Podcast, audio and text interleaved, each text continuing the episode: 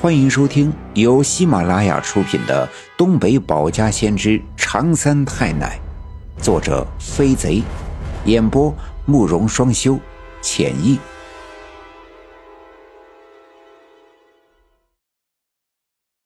第四十四章：三太奶施法锁魂咒，初八夜梦闯柳树沟。大勇，大勇！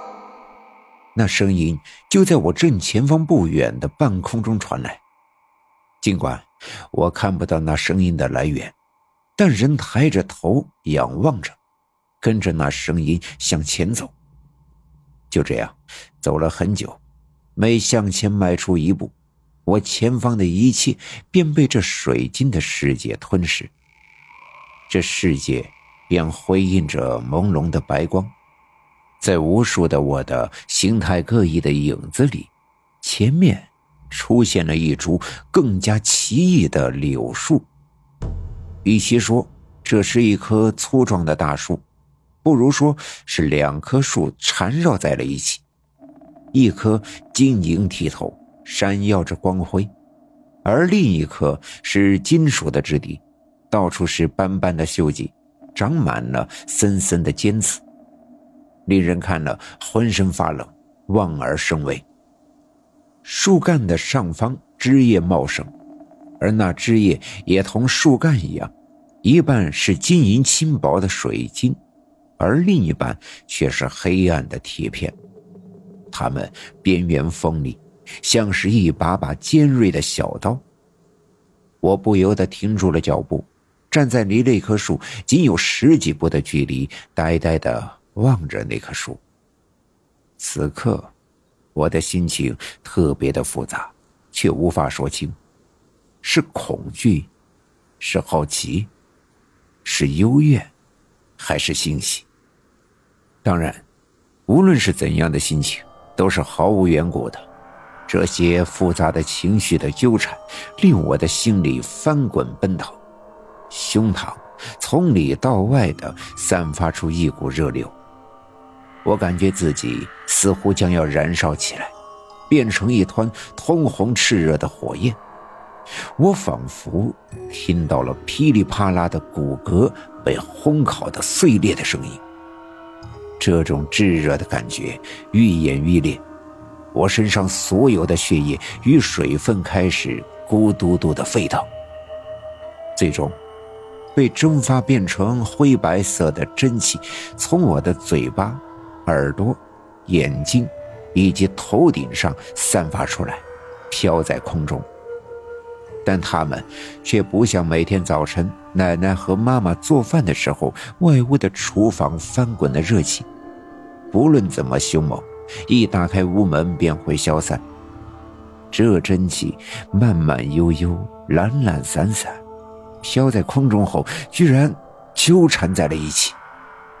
挡住去路的那棵大树，突然发出咔咔的清脆的回响，缠绕着树干慢慢的分开。树干的晃动，让那些叶子相互碰撞，稀里哗啦的声音响起。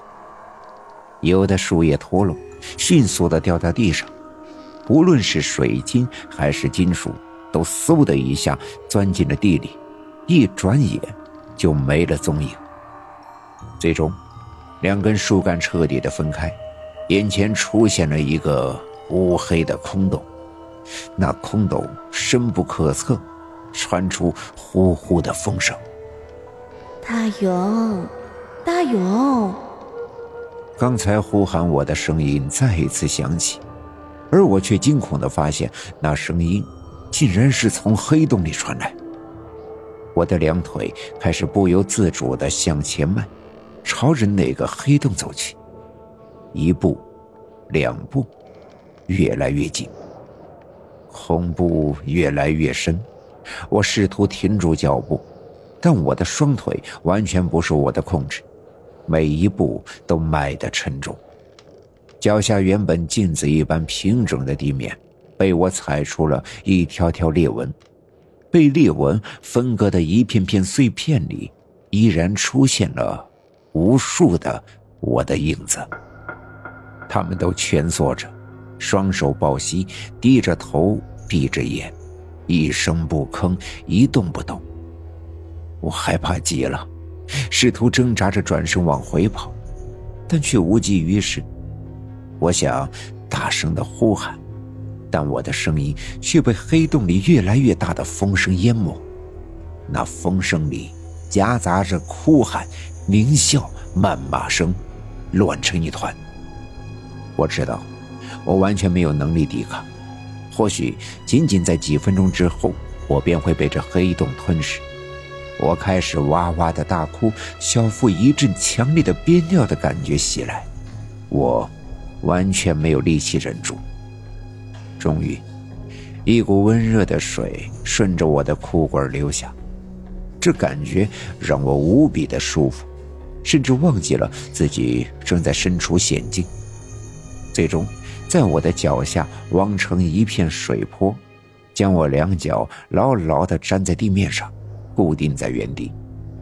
那黑洞开始愤怒了，发出呜呜的鸣叫，巨大的吸引力开始撕扯我的身体，我身上的衬衣被撕扯成一条条的布条。飞进那个无底的黑洞，我感到了钻心的疼痛。我知道自己的皮肤也将像这衬衫一样被撕碎，变成一块块的碎肉，飞进这黑洞。我用力的挣扎，拼命的喊叫。突然，黑洞的吸引力骤然停止，我失去重心，仰面摔倒在地。整个世界瞬间安静下来，仿佛时间已经停止。面对这突然的安静，却更加令人感到恐惧，因为我完全不知道接下来要发生什么。我停止挣扎，也不再哭喊，屏住呼吸，望着眼前的黑洞。过了一阵子。一阵嘚嘚的声音从黑洞里传来，随着那声音越来越近，从里面走出一头小毛驴。那毛驴毛色乌黑，像是披着一块黑色的锦缎。它慢条斯理的走出黑洞，抬头看着我，我们四目相对。突然，那棵大柳树分开的两半再一次纠缠在一起。水晶与金属的树干用力的纠缠，咯吱吱的作响，仿佛要奋力的将对方搅碎。大勇，大勇！再一次有声音喊着我的名字，这声音却同刚才的声音不同，我分辨得出来，这是我奶奶。随着这喊声。我感觉我的身体迅速的向后飞去，眼前的一切嗖的一下被甩得很远，最终不见了踪影。我沿着刚才来的路线向后飞去，两旁水晶的树木和山石稀里哗啦的破碎，我感到一阵阵的眩晕，胃里翻江倒海。晚上吃的煎带鱼和米饭猛烈的撞击我的食道。终于，我忍不住了，张开嘴巴，哇的一声吐了出来。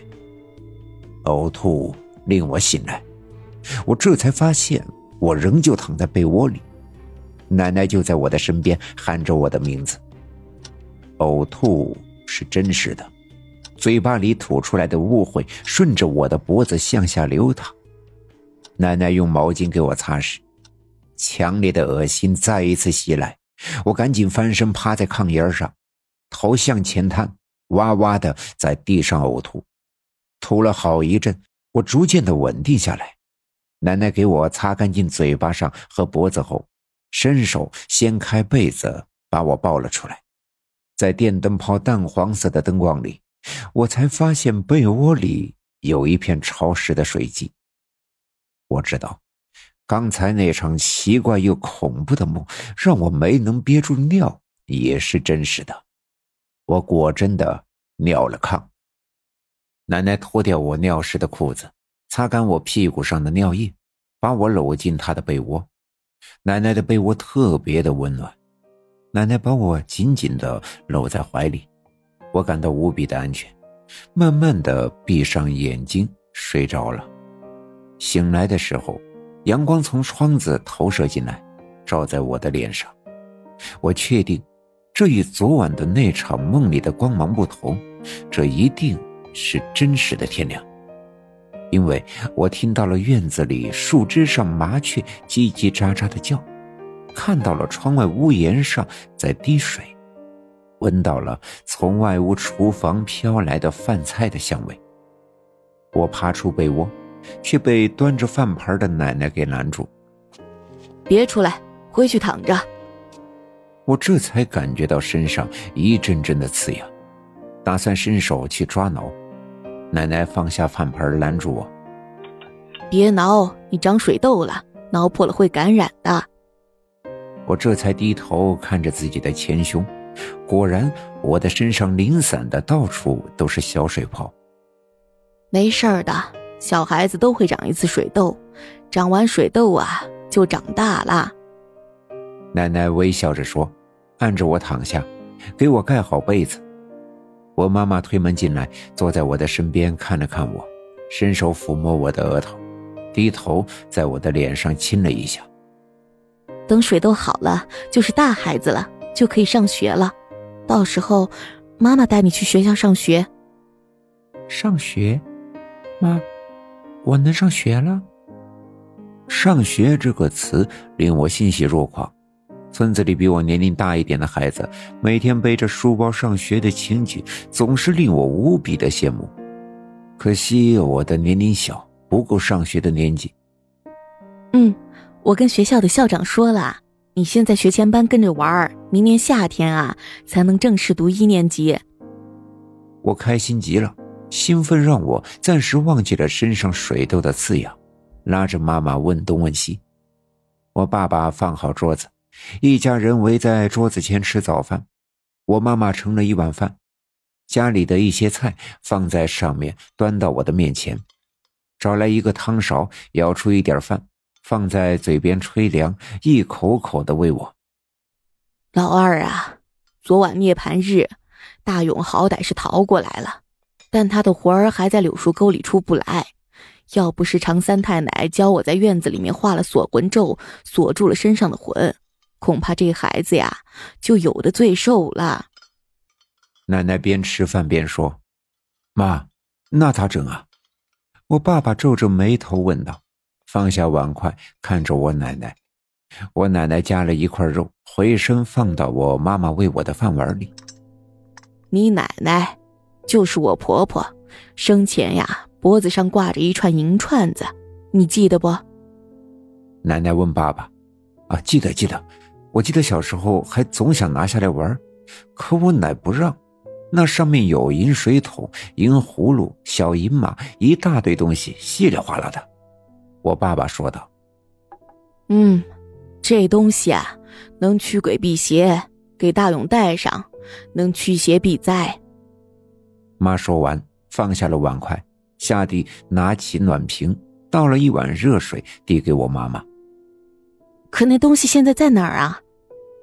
我妈妈端着饭碗问道：“嗯，你奶过世的时候，随着葬在了墓里。”奶奶说着，盘腿坐在了炕上，拉过烟笸箩，拿起烟袋锅装了一袋烟。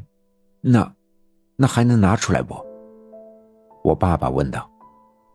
能，不过呀，得等过年清明，给你奶上坟的时候，我好好跟他念叨念叨，商量商量，再拿出来。奶奶点着了烟袋锅，吧嗒吧嗒的抽烟，烟雾在屋子里缭绕。